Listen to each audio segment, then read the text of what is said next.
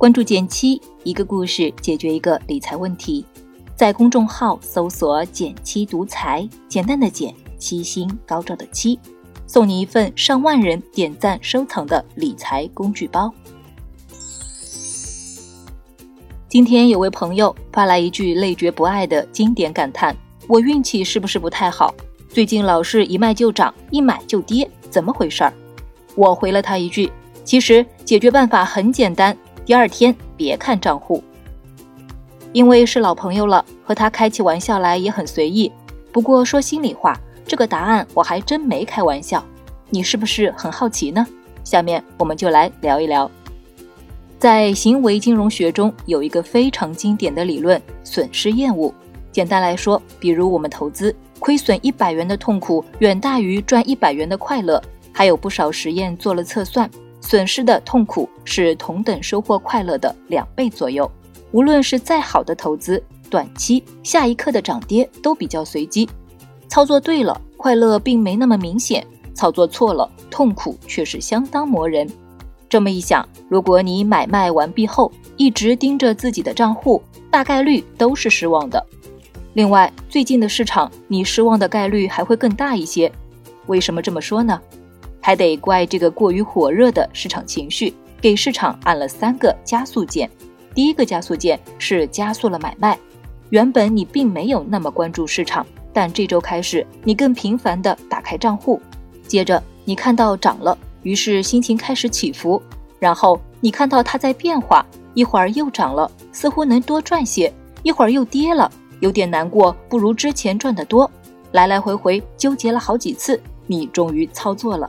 类似的过程，最近你是不是也经历了好几次呢？细数一下，七月以来你的投资操作次数是不是比之前几个月更多了呢？第二个加速键是加速了涨跌，当然操作变多了，绝不是一两个人的选择。最近新闻中，A 股成交量经常破万亿元，这都是大家共同努力的结果。我们来看看恐慌情绪如何引起的下跌。看到下跌，开始恐慌。然后挂低价格卖出，接下来就可能引发下一次下跌，接着又引起新的恐惧，然后挂更低的价格卖出。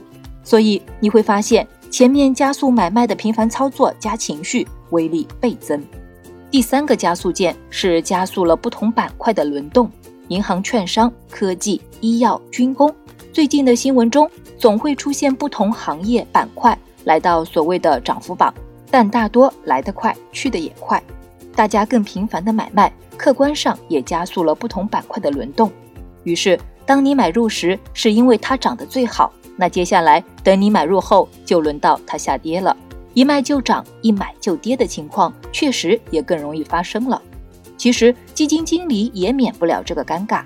最近有一只基金因为大跌被骂上了热搜，原因还得从他前段时间重仓科技股涨得特别好说起。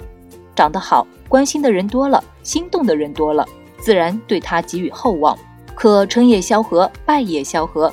当重仓的科技股快速轮动开始下跌后，也成了众矢之的。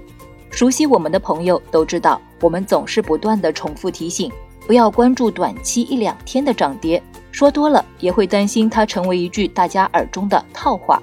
今天呢，特意挑了这个话题，想和你聊一聊。让我们稍稍忍耐一下，练习一下，把目光从涨涨跌跌的数字中挪开一下下。心态上少看账户是避免情绪起伏最简单的方法。操作上，为什么买，为什么卖，反而需要你抽象出多种市场可能后，形成事前的投资纪律。而真正能够让你避免一卖就涨，一买就跌的，恰恰在于账户之外，不是吗？如果你喜欢今天的讨论内容，也欢迎你给我点个赞，鼓励一下。你还关心哪些话题呢？可以留言告诉我。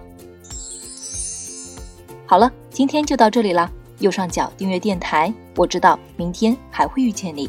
微信搜索并关注“减七独裁，记得回复“电台”，你真的会变有钱哦。